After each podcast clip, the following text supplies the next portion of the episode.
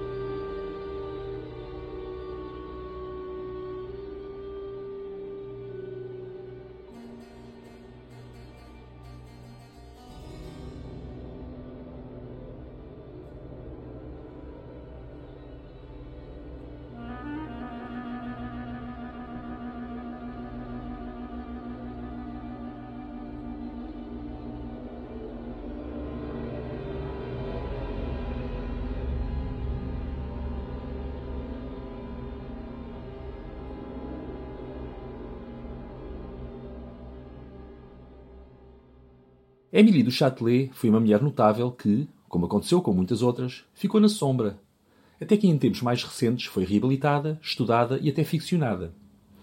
Oriunda de uma família pouco abastada da baixa aristocracia, como se dizia na altura, Émilie foi, no entanto, desde muito cedo, exposta a conhecimentos que somente estavam disponíveis para os filhos varões, línguas, matemática, filosofia, a que se juntaram várias outras línguas, modernas e clássicas, a música e outras artes. Mulher culta, mas também amante do jogo, da boa joalharia e dos homens, teve inúmeros amantes, entre os quais Voltaire, com quem manteve uma relação longa, sendo o resultado da sua última ligação amorosa, uma gravidez aos 42 anos, trágico. Poucas semanas após o parto, morrerá das suas complicações, deixando-nos, no entanto, uma obra notável, não somente a tradução francesa dos Princípia Matemática de Newton, ainda hoje em dia considerada inultrapassável, e aquela que é usada nas universidades francesas, como também pensamentos originais sobre o funcionamento da luz, ideias que, embora empíricas, se revelaram corretas quando o século XX inventou os meios experimentais que permitiram verificar essas ideias.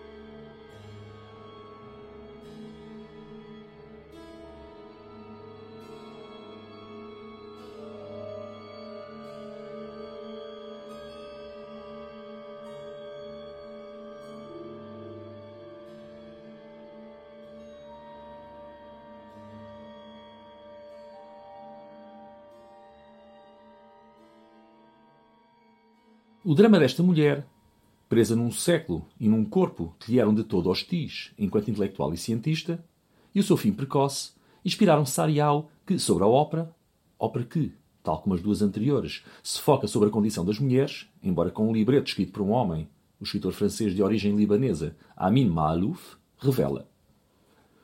Comecei então a pensar em Émilie du Châtelet, sobre a qual tinha lido um livro de Elisabeth Battinder, tendo-a já encarado como assunto para uma ópera.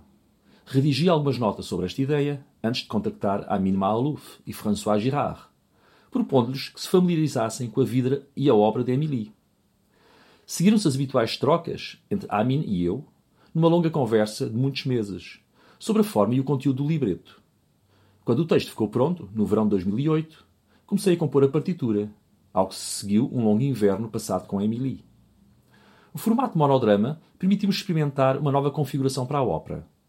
As dificuldades e os desafios são bastante diferentes dos de uma ópera com muitos protagonistas, na qual as interações humanas podem criar diferentes eventos e tensões dramáticas, gerando, naturalmente, contrastes numa partitura musical.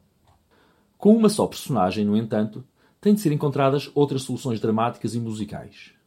Assim, neste monodrama, eu trabalhei um retrato, tentando fazê-lo tão rico e vivo quanto possível, para que os contrastes emanassem deste ser único.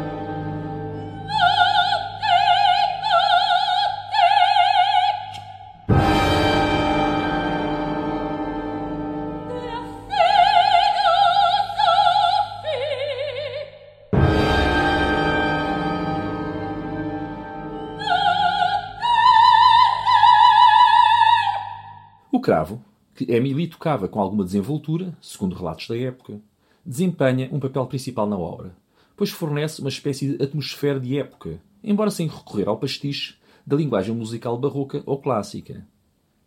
A orquestra é pequena, consistindo basicamente nas cordas e no cravo, a que se juntam alguns sopros e a eletrónica. E a suíte comprime a música da ópera em cinco andamentos ou cenas, baseadas numa única noite dos últimos dias da vida de Emily. O estilo musical é o característico de Caesarial. Um estilo velado e intimista, mais velado e intimista do que extrovertido, baseado no timbre e na harmonia, mais do que no ritmo ou em afirmações violentas. A estética da qual provém Sarial, o espectralismo francês, a arte imbuída da exploração científica do som e do timbre, nascido na mesma França racionalista de Émilie, coaduna-se às mil maravilhas com a história de vida desta notável mulher, da ciência e também das artes. Depois da morte de Émilie, Voltaire, fazendo-lhe simultaneamente um elogio e um insulto, certamente não pretendido, mas que revela os preconceitos da época, declarou que do Châtelet tinha sido um grande homem que teve o único defeito de ter nascido mulher.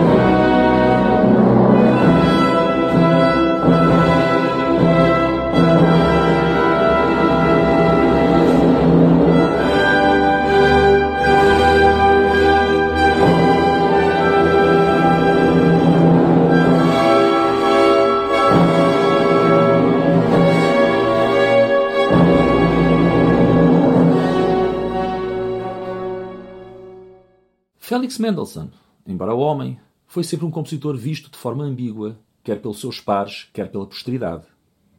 O facto de ter sido judeu, herdeiro, aliás, de uma longa linhagem de influentes filósofos e pensadores religiosos judeus, tornou-o várias vezes alvo de críticas antissemitas. E o facto de, para além do mais, ter nascido rico e nunca ter tido de enfrentar grandes problemas na vida, tornou também alvo de suspeitas de superficialidade. Algo que o próprio Félix lamenta numa carta. Tal era o peso da já então atmosfera romântica alemã, que via na tragédia, na noite, na morte e na pobreza os supremos contextos de vida de um verdadeiro grande artista.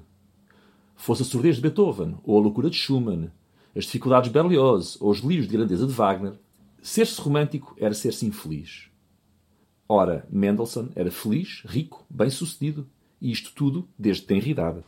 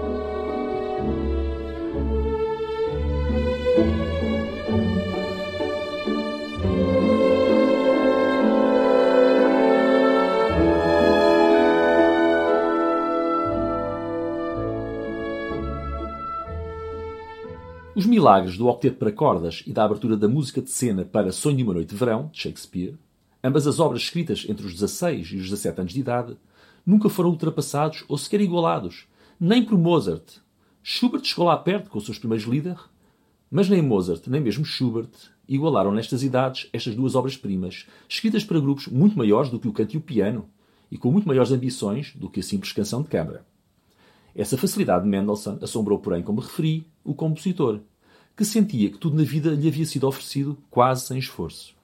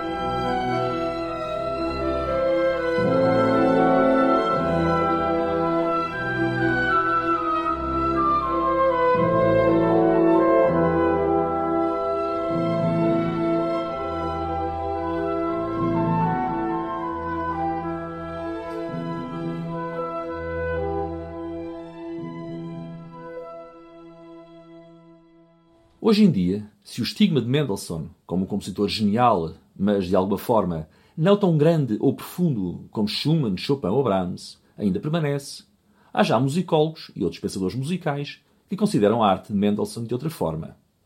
Como adiar efetivamente a música e a personalidade de Mendelssohn não eram propensas às explorações da alma humana, como as personalidades de Mozart, Schubert ou Beethoven não haviam sido. Porém, tal não diminui, a meu ver, a qualidade e a riqueza da música de Mendelssohn, que não somente é um prodígio de inspiração melódica, como de arte orquestral e contrapontística. As quatro primeiras sinfonias de Mendelssohn, em particular a terceira, a escocesa, e a quarta, a italiana, vão muito além do que os seus títulos pitorescos dão a entender. E uma boa execução de ambas revela um gênio da forma e da orquestra que encontra somente paralelo, como já disse, em Mozart ou em Schubert.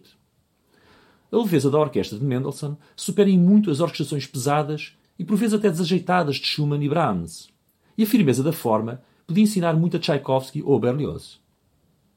A terceira sinfonia, escocesa, foi começada por Mendelssohn em 1829, com apenas 20 anos, portanto, embora só a tenha completado em 1842. E desde a estreia nesse ano, que é a mais popular das suas cinco sinfonias de maturidade, uma vez que o compositor nos deixou uma boa dezena de sinfonias juvenis somente para a orquestra de cordas. A popularidade da escocesa suplanta talvez ainda mais a da sinfonia italiana, embora ambas rivalizem nos amores de todos os públicos em todo o mundo. Tal como a italiana, e como várias outras das suas obras, a escocesa toma o seu cognome e a sua inspiração das várias viagens de Mendelssohn, neste caso, da sua primeira visita à Inglaterra em 1829, durante a qual conheceu a Escócia na companhia do seu amigo Karl Klingemann. Numa carta à família, datada de 30 de julho desse ano, e após a descoberta das ruínas de Holyrood Chapel, em Edinburgh, Mendelssohn revela a origem da sua inspiração. No sombrio crepúsculo Fomos hoje ao palácio onde a Rainha Mary viveu e amou. Mas a capela já não tem telhado. Erva e Era aí prosperam. E no altar, agora partido, onde Mary foi coroada Rainha dos Escoceses, tudo está em ruínas, decadente. E os claros céus penetram em todos os cantos. Mas penso ter aqui encontrado o início da minha sinfonia escocesa.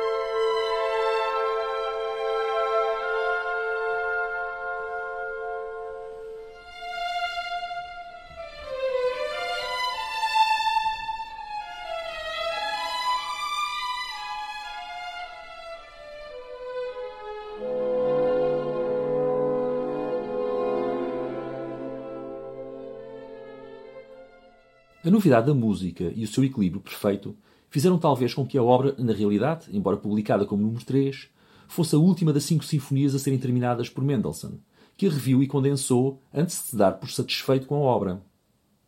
A influência da música popular escocesa é também patente, nomeadamente no leve mas vigoroso segundo andamento.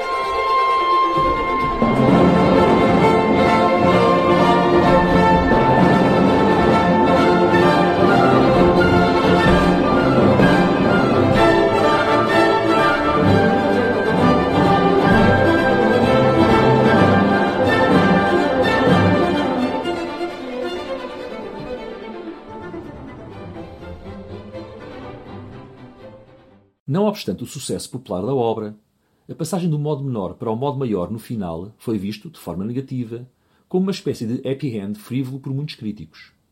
Objeção que até levou o famoso maestro Otto Klemperer a escrever um novo final, ao estilo de Mendelssohn, mas mantendo a atmosfera dominante do último andamento até ao fim. Esta súbita mudança de humor, no final, forneceu mais uma prova da suposta superficialidade de Mendelssohn àqueles que já isso pensavam do compositor. Hoje em dia, felizmente, nada disso já nos interessa. E podemos novamente deleitar-nos com a maravilhosa música de Mendelssohn, sem nos preocuparmos em a classificar como frívola, profunda, sentimental ou outra coisa qualquer. Pois, mesmo que a sua música fosse frívola ou superficial, não são estas características também partes essenciais e necessárias da natureza humana?